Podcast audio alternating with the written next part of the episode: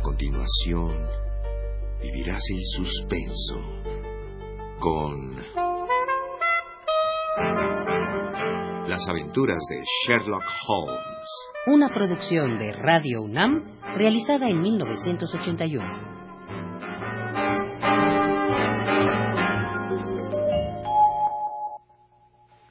En cuanto al artículo, lo escribí yo.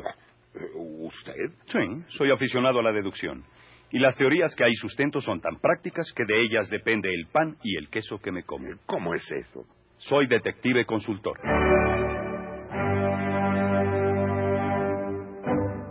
Le invitamos a entrar al mundo de Sherlock Holmes.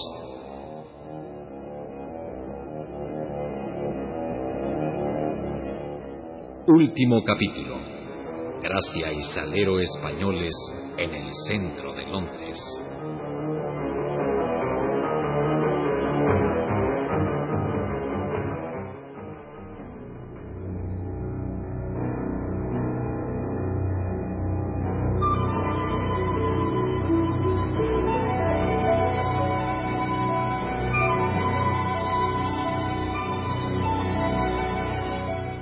Cuando a la mañana siguiente me volví a ver con mi amigo Holmes en Baker Street, me enteré en cuanto le eché una mirada que todo iba viento en popa, lo cual no fue obstáculo para que nos sorprendiera un acontecimiento de lo más desagradable.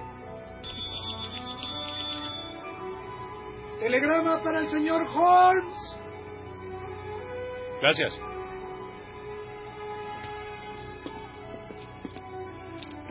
veamos qué dice. Por favor, venga inmediatamente. Mi casa asaltada anoche. Policía hízose cargo. Mary Maverly.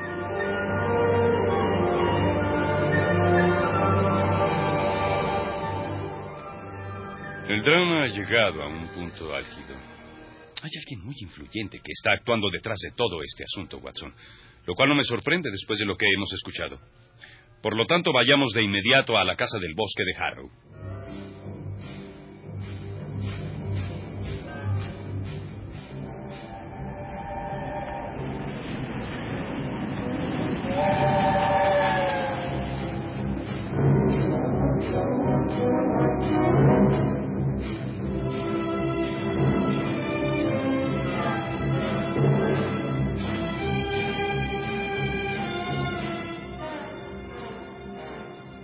Llegamos, encontramos todo muy distinto en aquella mansión tan ordenada y tranquila del día anterior. La casa estaba rodeada de un grupo de curiosos y de muchos policías que examinaban todo el interior. En medio de esta algarabía apareció de pronto una figura harto conocida.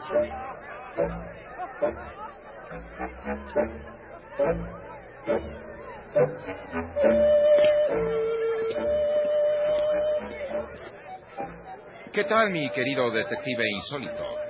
Me temo que esta vez no va a tener oportunidad de intervenir en el caso. Se trata de un robo vulgar y ordinario que solo compete a la pobre vieja guardia de Scotland Yard. Siento decepcionarlo, pero esta vez no se necesitan peritos. Sabemos que esto fue obra de la banda de Barney Stockdale. Con todo y su negro gigante. Eh, se les ha visto por aquí. Magnífico. ¿Y qué se han llevado? Eh, poca cosa. Pusieron cloroformo a la señora Maverly mientras dormía. Entonces, como médico, me siento en el deber de ir a verla. Yo la acompaño, doctor. Eh, yo voy también. Eh, si este es un caso tan sencillo, no se fatigue, Jones. Tómalo con calma.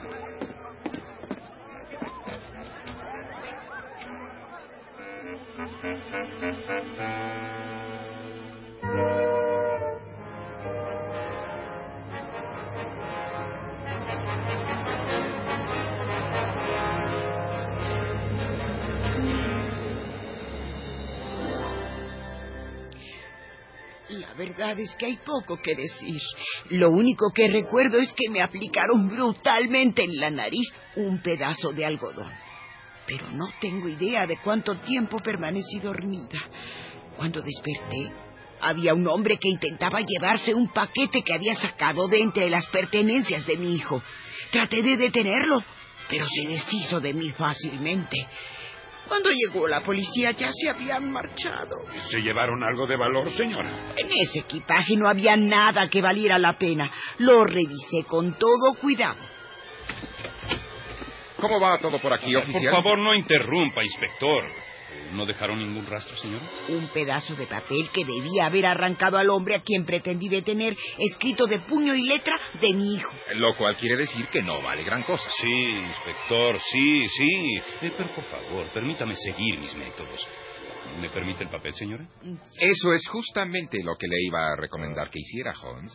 En los 25 años que llevo en esta profesión, siempre le he dado una gran importancia a las cosas insignificantes que puedan Eh, llevarnos Por favor, a... señor Jones, eh, deje que mi amigo se concentre. Mm, Parece ser algo así eh, como el final de una novela extraña. Eh, Vea usted el texto, Watson. ¿Puedo verlo? Mejor escúchelo, inspector. Y, y- y- dice, y sangraba copiosamente por las heridas y los golpes. Ella sonrió. Sí, sonrió con el gesto diabólico que le caracterizaba, a pesar de que él tenía la cara sangrante. En aquel momento fue cuando murió en mí el amor y nació el odio. El hombre tiene que vivir para algo, no solo para tus abrazos, señora. Yo viviré para vengarme de todo.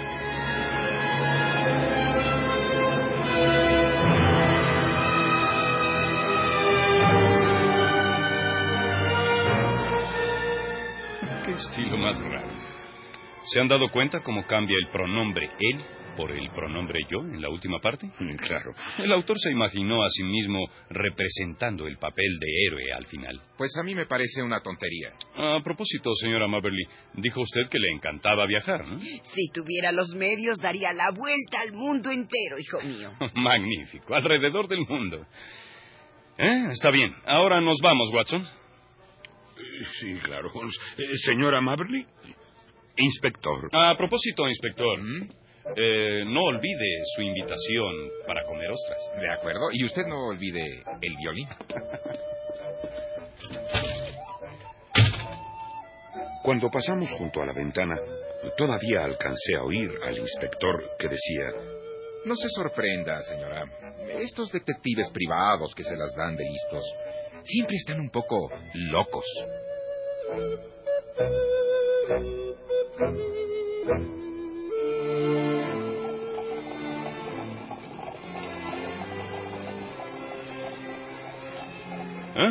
Por fin estamos de vuelta en el centro de Londres. Eh, eh, Siga por ahí, Watson. ¿y a dónde nos dirigimos?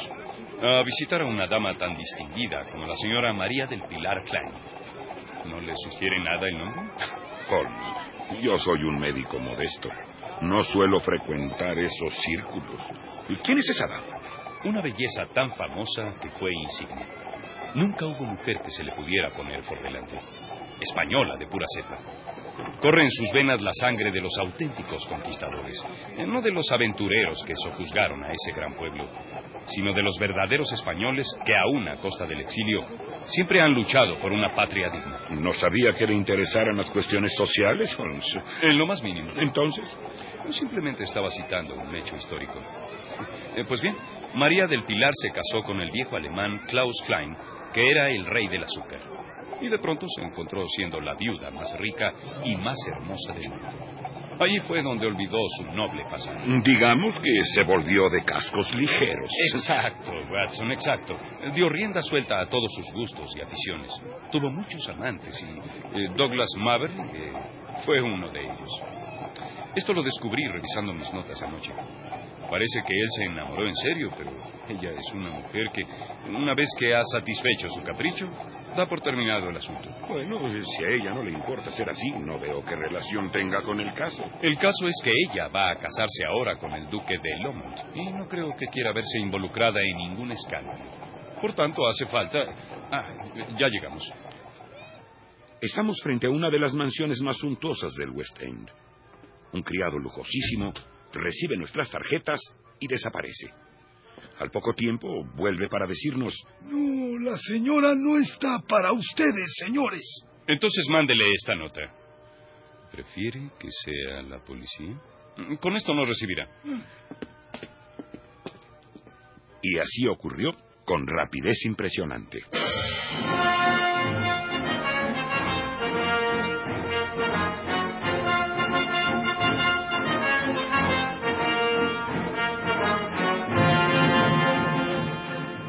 Se debe esta intromisión y este mensaje insultante, caballeros? Señora, como tengo gran respeto a su inteligencia, voy a darle mis razones.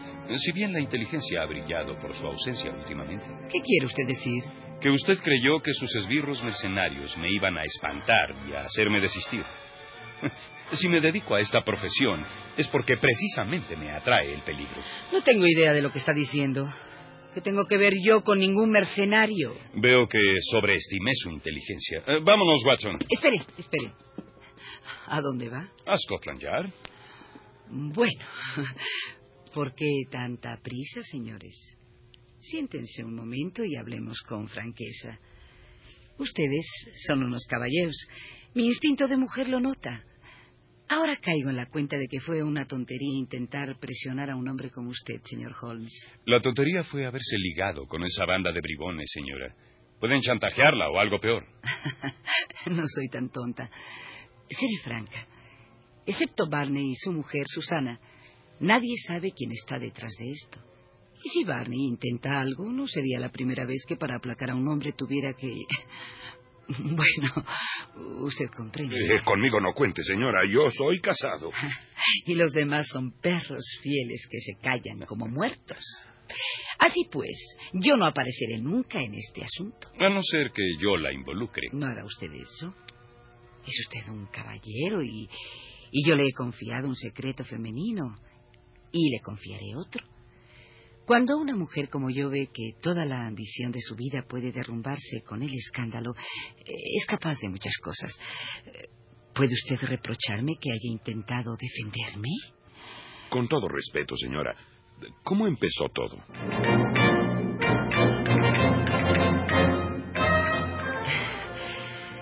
Douglas era un muchacho adorable, pero sus planes no iban con los míos. Quería casarse. Se conformaba con otra cosa. Se puso muy insolente. Me vigilaba a todas horas. Yo empezaba a salir con el duque de Lomond. Me amenazó con contarle su relación conmigo y hacer un escándalo en los periódicos. Así que tuve que alquilar al señor Barney y sus chicos para que lo persuadieran. La palabra es intimidar a base de golpes. Bueno, confieso que los chicos se comportaron con cierta rudeza. Pero, ¿qué cree usted que se le ocurrió hacer después? ¿Qué? Figúrese que escribió un libro en el que refería su propia historia. Eso es lo que se le ocurrió. Y claro está, yo era el lobo y él, él, el cordero. Y ni siquiera tuvo la delicadeza de cambiar los nombres de los personajes, señor Holmes. La verdad es que si usted te dijo con franqueza que ya no lo quería, él no tenía ningún derecho a hacerle eso. Lo que pasa es que usted es un romántico, doctor. Vamos. ¿Y qué pasó después, señora? Me mandó una copia de su libro para que fuera experimentando las torturas de la anticipación. Había dos copias, una para mí y otra para el editor. Supe que al editor no le había llegado aún y... Y fue entonces cuando ocurrió la muerte repentina de Douglas. Sí, señor. Mientras estuviera el otro original en el mundo, no había seguridad para mí. Fue entonces cuando movilicé a los chicos de Barney. Pero yo quería hacer las cosas con la mayor honradez. Estaba dispuesta a comprar la casa con todo lo que había dentro, menos la dueña, claro. ¿eh? Acepté cualquier precio que me puso. Solo cuando las cosas empezaron a salir mal, pues cambié de la táctica, pero, pero aquí no se ha matado a nadie.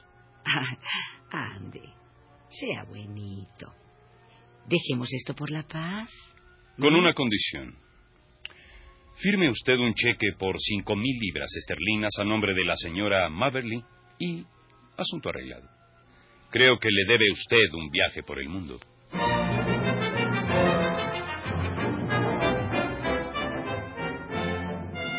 La encantadora María del Pilar, viuda de Klein, no tuvo ninguna objeción a lo propuesto por Holmes. Firmó el cheque y todavía se atrevió a decirle a mi amigo. Oiga, guapo, ¿por qué no enviamos este dinero con el doctor Watson y usted y yo nos quedamos a tomar el té? Podríamos conversar tal vez de cosas más interesantes.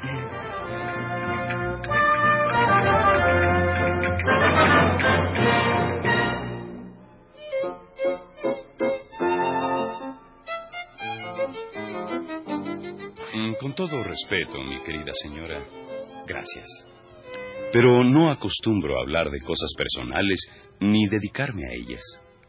Está comprobado que las facultades mentales se agudizan cuando uno ayuna. Yo solo soy un cerebro, querida María del Pilar.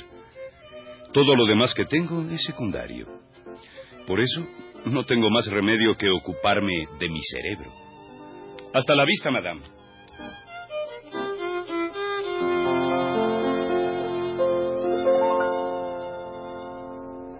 Mucho me temo que con mis relatos Sherlock Holmes vaya a correr la suerte de cualquiera de esos tenores populares que, después de haber triunfado, experimentan todavía las tentaciones de despedirse varias veces de su indulgente público. Esto tiene que terminar y nuestro personaje tiene que seguir el destino que todos los seres humanos siguen.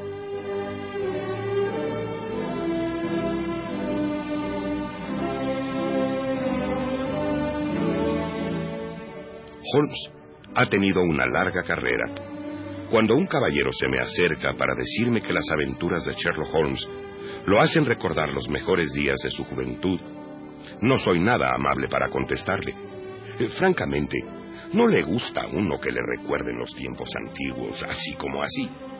Sin embargo, no me arrepiento de haber relatado estos sucesos, porque nunca me han impedido dedicarme, con mis limitadas facultades, a mi profesión de médico. Así pues, adiós, Sherlock Holmes.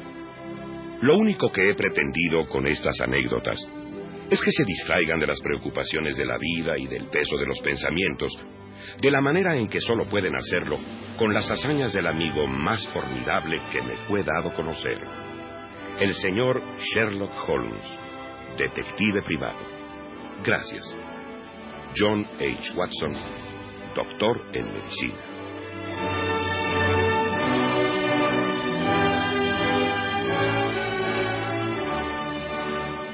Por eso, no tengo más remedio que ocuparme de mi cerebro. De mi cerebro. Cerebro.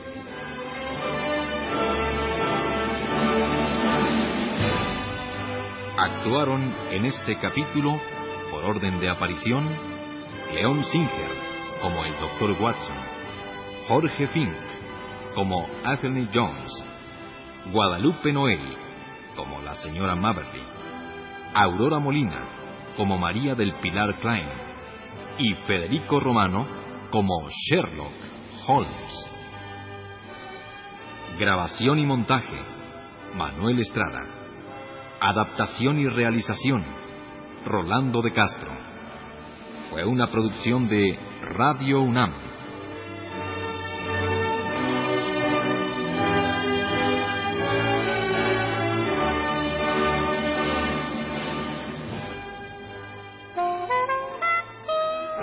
Acabas de escuchar Las aventuras de Sherlock Holmes. Una producción de Radio UNAM realizada en 1981.